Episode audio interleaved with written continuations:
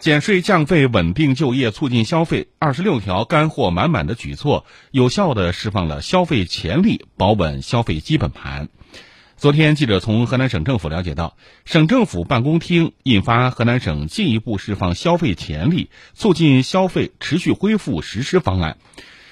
从促进消费有序恢复、增强消费发展动能、提升消费增长潜力、营造放心消费环境、夯实消费发展基础五个方面，推出了共二十六条真招实招。其中，方案提出要着力打造消费市场新地标，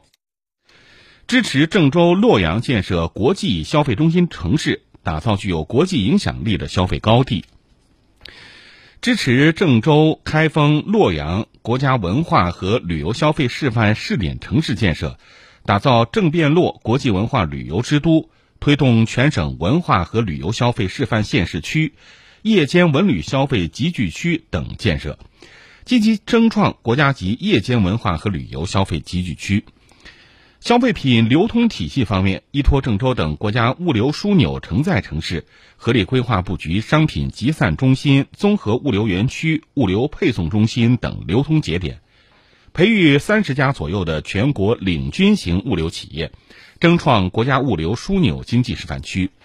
推进郑州国家骨干冷链物流基地建设，支持洛阳、新乡、商丘、漯河等地争创国家骨干冷链物流基地。